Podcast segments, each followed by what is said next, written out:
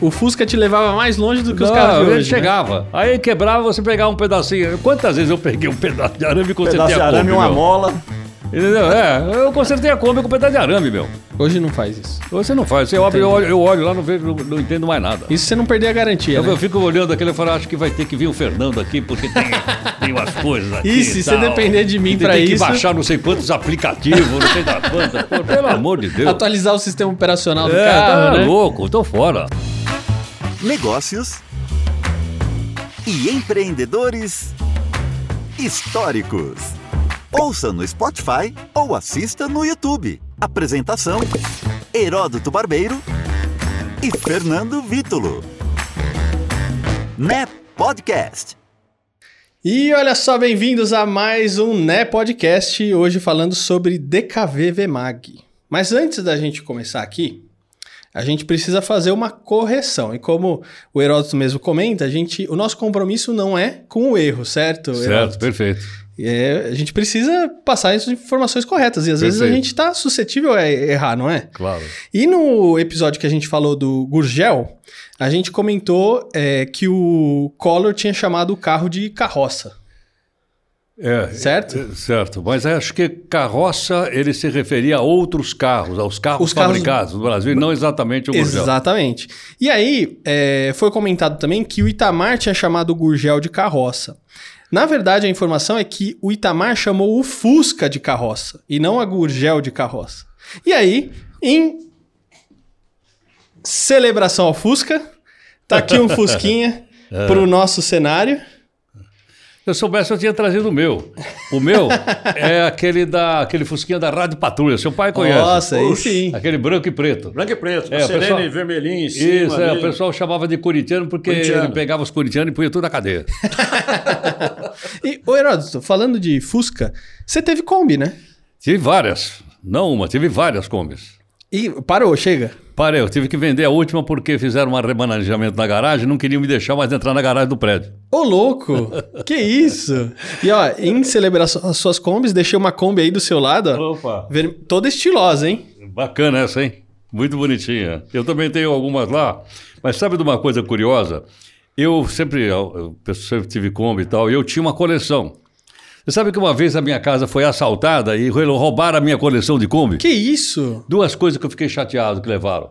Minha coleção de Kombi e a minha coleção de camisa do Corinthians, que eu tinha também, levaram. Ah, mas esse foi bom. Se eu acho esse desgraçado com a minha camisa do Corinthians, ele vai ver só. E ó, mais uma pra ó. gente colocar aqui Aí, legal, legal. no nosso cenário. Bacana. Tá bom, né? Tá bom, Vamos encher tá de ótimo. Kombi aqui os cenários. Vamos. Em sua homenagem. É, bom, antes da gente continuar falando então aqui da DKV VMAG, é, não esquece aí de deixar um like, um comentário, compartilhar aqui o episódio também é, com seus amigos, com seus conhecidos, aqueles que você sabe que vai ter interesse, é, que irão ter interesse em ouvir aqui o conteúdo, as informações que a gente está trazendo. E olha, outras coisas aqui também. Se você quiser apoiar o nosso podcast, tem um link aqui na descrição para você apoiar o nosso projeto. Uh, você também pode adquirir os livros do Heródoto Barbeiro. A gente tem dois exemplares aqui. Ele já tem mais de 50 livros publicados, já está escrevendo outros 62 livros. É, então vai ter muito livro aí para compartilhar com vocês. É o Falar para Liderar e o Media Training. Tá? Então esses são dois uh, livros aí que a gente tem disponível. Você pode mandar uma mensagem aqui para a gente via WhatsApp para encomendar o seu exemplar, que a gente envia para você. Inclusive a gente manda autografado. Uh, e outra coisa também, o Heródoto tem um curso online, Mídia Training para o Mundo dos Negócios. Se você quer se comunicar com a mídia de maneira eficiente, você precisa acompanhar esse curso que está imperdível. Também estou deixando o link aqui na descrição. Bom, bora lá, Heródoto. Vamos Bora conversar lá. agora sobre DKV VMAG, um carro uh, também fabricado aqui no Brasil, né? Uh, mas na verdade o DKV ele era alemão. Perfeitamente. E o DKV, ele faz parte da história da industrialização do nosso país. Na década de 1960, o, o Brasil vivia um período de euforia, haja vista que a, catedral, a, a capital do país tinha mudado. Saiu do Rio de Janeiro, como todo mundo sabe, e foi parar lá em Brasília, não é isso? Juscelino? Foi isso Você mesmo. Aliás, Juscelino lembra bem disso. É o que mais vai lembrar aqui. É, vai lembrar, porque foi o homônimo dele que levou a capital para lá. Exatamente. Agora, sabe que tem uma coisa curiosa em relação a essa mudança da capital? é, sempre se dizia, não, tem que mudar a capital para poder interiorizar o desenvolvimento do país. É uma tese. E o primeiro cara que bolou isso foi o José Bonifácio. Lá em 1823, quando ele tentou escrever a primeira Constituição, não, não foi à frente porque o Dom Pedro mandou prender ele, estava uh, escrito lá que a capital, que ele, que ele achava que a capital tinha que sair do Rio de Janeiro e deveria ir para o interior do país. Ideia do Zé Bonifácio, um estadista, um homem extraordinário, um cara que a gente não dá importância para esse homem que ele realmente deveria ter. Né? É extraordinário. Agora, uma outra coisa é o seguinte: não necessariamente, sabe por quê? Veja o seguinte: a primeira capital dos Estados Unidos foi Filadélfia. Logo depois, aí eles construíram Washington. E ficou em Washington até hoje. Não precisou deslocar a capital dos Estados Unidos, do Atlântico, lá para o interiorzão, para poder colonizar os Estados Unidos. Ou seja, eles não gastaram os bilhões que nós gastamos para construir uma cidade lá no meio do, do, do, do Planalto Central e eles conseguiram desenvolver o país da mesma forma. Olha que coisa interessante. Por quê? Porque lá a iniciativa era privada. E aqui a iniciativa era do Estado. O Estado, quando eu falo, é o uhum. governo. Né? Uhum. Que bancou tudo isso. Em outras palavras, quem bancou foi a população brasileira através dos pagamentos de impostos. Como sempre, né? Como sempre. E o que aconteceu? O Juscelino realmente era um cara extraordinário, um grande eh, populista, etc.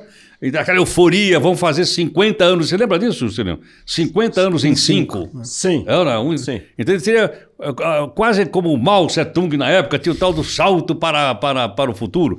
Era um salto para o futuro. Só que ele deixou uma bruta dívida interna que arruinou o governo de quem sucedeu ele. Pagamos até hoje. E pagamos até hoje que aliás levou o cara a, tentar dar um golpe de Estado, foi o Jânio Quadros.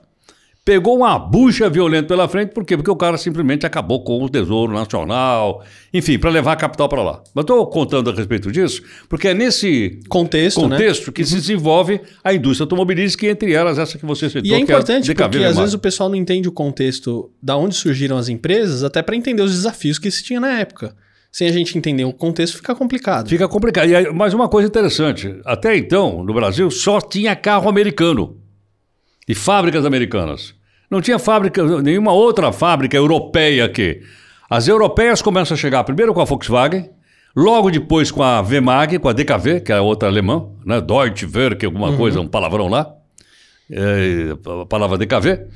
E depois as outras, Willis Overland, etc., que era americana. Mas as duas europeias chegaram aqui para competir. Então, de certa forma, foi no ambiente brasileiro que começou uma grande competição entre as multinacionais americanas e europeias pela conquista do mercado brasileiro. E ora, as europeias saíram bem tanto na indústria de carro, Volkswagen, que a gente está citando aqui, a Cinca, que era francesa, mas na indústria de caminhão principalmente. Você vê que até hoje os caminhões de melhor sucesso no Brasil são europeus. A Scania, a Mercedes, a Fiat, Iveco, tudo, é tudo europeu. E não exatamente americano. Exatamente. E olha, é interessante a gente lembrar, porque o pessoal pergunta, é, por que DKV VMAG, né? Porque a fábrica alemã é DKV. A fábrica alemã é DKV, Deutsch em alemã, né? Exatamente. Deutsche fábrica alemã. A, v, a VMAG, ela licenciou os veículos da DKV para produzir aqui no Brasil. Então, era a VMAG era Veículos e Máquinas Agrícolas SA. Exatamente. Então, eles licenciaram. E olha só que interessante, a DKV, lá na Alemanha, ela era integrante da Auto Union, que você conhece como Audi. Exatamente, exatamente. O Audi hoje, Audi, né? AU, é Auto Union, alguma Exatamente. coisa aí pela, que eu não, que eu não Exatamente, é isso aí. Exatamente. E, o, e hoje a Audi, a gente sabe que é da Volks, porque a Volks mais para frente adquiriu também a DKV. Exatamente. É, é, ela adquiriu a DKV, ou adquiriu, perdão, a Auto Union, que tinha a marca DKV. É isso aí, porque tinha a maior parte das ações, né? Exatamente. Agora, por quê? Porque, logicamente, a Volkswagen se tornou também um sucesso mundial, não só no Brasil, né? Mas eu acho que o Brasil tem uma importância extraordinária no sucesso da, da Volkswagen como grande empresa produtora de veículos, uhum, sem dúvida alguma. Sem dúvida. E ó, se você pesquisar aí no YouTube, que eu estava pesquisando ontem, né, rapidamente, eu achei um vídeo institucional da época. Então você digita aí no YouTube Fábrica Brasileira DKV VMAG, você vai ver um vídeo institucional da época, eles mostrando a fábrica e tudo mais. E é interessante porque eles dispararam no mercado ali por causa do automobilismo que eu não sei se você lembra, mas eles tinham ali os carros de corrida é, da DKV, né? Não, não sabia, não me lembro. Eles Mas dispararam nessa, é- aí. nessa época, deixa eu até contar uma história. Nessa época não tinha Fórmula 1. Os carros que corriam em Interlagos eram chamados de carreteira. O que, que eles faziam? Eles pegavam um carro qualquer e, a- e- e eles ah, modificavam e saía correndo lá, no- lá. E aí tinha grandes pilotos, 500 milhas de Interlagos e tal. E eu conheci um repórter que, que foi o primeiro a fazer o acompanhamento da corrida com um pequeno microfone sem fio, desse tamanho, desse tamanho, numa dessas corridas, sofreu um acidente, Putz. se machucou. Sabe quem era? Wilson Fittipaldi, Olha só. pai do Emerson, com quem eu tive a honra de trabalhar na Jovem Pan durante sete anos. né, Um homem extraordinário, um homem de uma iniciativa extraordinária e ligado muito à indústria automobilística. Tanto que depois ele teve até um carro de Fórmula 1. Um dia vamos falar sobre ele. Vamos Olha falar. lá Vamos falar. o carro de Fórmula 1, né, que era patrocinado pela Copersuca. E eu falava para ele, e aí, como é que tá o açucareiro? Ele queria me bater. Eu chamava o carro dele de açucareiro. Acho que foi a perdição dele, foi esse carro da Copersuca, né? Porque depois que ele entrou, não ganhou mais. Exatamente, porque é, imagine você concorrer com a tecnologia das grandes empresas europeias e americanas, não era fácil. Naquela época, jogando conversa fora, tô falando que eu aprendi com ele, só tinha uma empresa que fabricava que fabricava motor para todo mundo, que era a Ford Crossworth, que era uma empresa da Ford britânica. Ó, tem uma. A DKV foi a fama dos taxistas aqui no Brasil quando eles Lógico, chegaram. a- Ela e o, o Fusquinha também. Não vamos deixar de lado do Fusquinha, porque Ah, o o Fusquinha, Fusquinha. tirou o banco da frente. Exatamente. E aí você ia. Era um tipo de um rickshaw. Sabe o que é é um rickshaw, né? Daquela carrocinha que do- você vai sentado lá atrás. O Fusca era um rickshaw motorizado. Sim. Lá atrás acho que cabia duas ou três pessoas, não me lembro mais. Três espremidinhos, né? É, cabia três. E daí eu tirava o banco da. E era mais barato, a corrida era mais barata no Fusquinha do que, por exemplo, o próprio DKV. Que É isso. cabia, por incrível que pareça, seis pessoas. É, cinco mais o motorista, né? Cinco, é, então. Mas Isso imagina, seis pessoas dentro daquele carrinho lá também não era brincadeira. Muito, muito legal. E ó, tinha uma, o lance da porta suicida. Você lembra disso? Lembro, claro. Aliás, não era só o DKV, não. Eu estou te falando porque eu trabalhei em oficina mecânica. É verdade, é Ah. verdade. Sabe qual é outro carro que tinha porta suicida? O Citroën. Citroën. É, a porta, em vez de abrir como todas elas abrem hoje, né, a da parte de trás, ela abria na parte da frente. E não era só o DKV, não. Também o Citroën. Depois o DKV eles modificaram porque tanta gente morreu ali que. É, porque o pessoal chamava de porta suicida, porque como ela abria ao contrário, você tinha uma chance do carro em movimento a porta abrir, e aí. ah, alguém levar. É, Ah, então eu o negócio. era- Mas eles era mudaram depois. Mudaram, mudaram. Mudaram. É isso daí. Tem um canal no YouTube muito bacana, Heródoto, chamado Carangas do Brasil, do jornalista Ivo Morgante. Pô, eu conheço. Trabalhei com ele. Então, muito legal o O canal Ivo, dele. trabalhei viu? com ele, sabe onde? No SBT. Olha ele só. era o cara que fazia Aqui Agora, sessão não era? esporte. Hã? Não é- Ele não trabalhou no Aqui Agora depois? Não. Não sei, não me lembro, mas eu me lembro dele ter um programa de... falando aqui, mas eu não sei, viu? Não, Então- não me lembro. Agora, o Ivo, acho que até chegou a ser vereador em São Paulo depois. Olha só. Mas eu trabalhei com o Ivo no SBT. Que bacana. Então, tô falando isso porque quem gosta dessa parte de carro, ele tem um canal dedicado a Ah, isso. legal. Ele só fala de carro. É muito bacana o canal dele. Então, já aproveitando aí, mandando uma- um abraço pro Ivo e indicando aqui o canal pro pessoal também, que Claro, um se quiser, isso é muito legal, né? Ah, bom, você sabia que lá na, na Alemanha a DKV produziu um motor para bicicleta?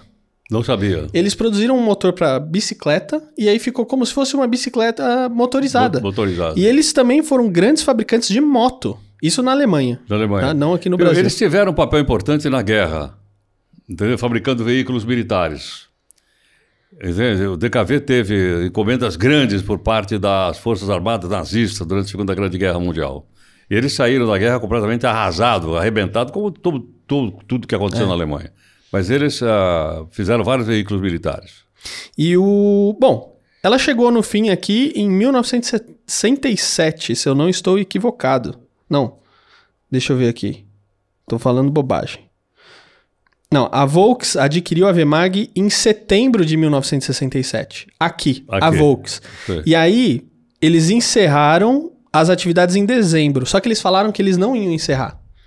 E aí teve gente que comprou o carro e aí acabou É. casando com o carro lá no final, né? É, quando você para de. Você compra um carro e para a produção, seu carro perde, perde preço. Mas a empresa que produz, ela, eu, não vou, eu vou chutar que são 10 anos. ela, tem, ela é obrigada a suprir peças durante o período. Creio que são 10 anos, fora, salvo engano. É, não é mais ou menos o que está acontecendo aí com a Ford? É, mas todas, há uma legislação que todas elas são obrigadas a respeitar. Mas sabe o que, é- que, que mais me chama a atenção no DKV? Além da história que nós estamos pincelando por aqui, o motor. Por que razão? Pô, eu abri aquele motor, eu olhava o motor do DKV, trabalhava lá com meu pai na oficina. Aí eu olhava, tinha três bobinas. Aí o pessoal daquele, o que, que é uma bobina? Não, não. é? Os carros em geral tinham uma. Então, todos tinham. né? O DKV tinha três. E ele era dois tempos. Dois tempos. motor Que diabo é tempos. isso? Uma motosserra é dois tempos. Ah, que mais? Uma roçadeira hoje, dois tempos. Esses pequenos ah, aparelhos que são movidos por, ah, por motor Uhum. a combustão, tudo dois tempos. Você mistura a gasolina com o Óleo. óleo, óleo dois tempos, dois tempos. O DKV era a mesma coisa, você tinha que misturar. Por Saiu quê? uma fumacinha aí, né? Hã? Saiu uma fumacinha dele, né? Ou não? Saía porque ele não conseguia queimar tudo, toda a, todo o combustível. Mas é o seguinte, ah, aí eles aperfeiçoaram, porque você tinha que abrir o tanque, quando você chegava lá no posto, é o seguinte, bota 10 litros de gasolina e 2 litros de óleo de dois tempos. aí misturava tudo, aquele chacoalhando lá dentro, né, não é? Nossa. Bom, depois eles separaram. Aí eles criaram um sistema de injeção à parte para que o óleo chegasse no motor diretamente e não fosse colocado mais no tanque de gasolina. Pela gasolina. Mas o motor era o seguinte: ele era de altíssima rotação. Sabe o que quer dizer isso? Ele gastava muito rápido. Alta rotação. Então eu me lembro de uma, de uma marca, não sei se a gente vai falar um dia sobre ela, do Mapping. Vamos, opa. Vamos, Ela, vamos A nessa. gente já tem do Mesbla, agora falta o a mato. gente vai falar do Mapping. Ou seja, o Mapping tinha uma loja na Avenida São João, aqui em São Paulo, para quem conhece. Né? Alguma coisa acontece no meu coração. É lá, nessa aí. Pois é, e o que acontece? Você chegava lá e dizia pro cara assim: troca o motor. O cara abria o carro, tirava o motor e botava o novo. Ô, louco. É, era coisa assim de duas horas.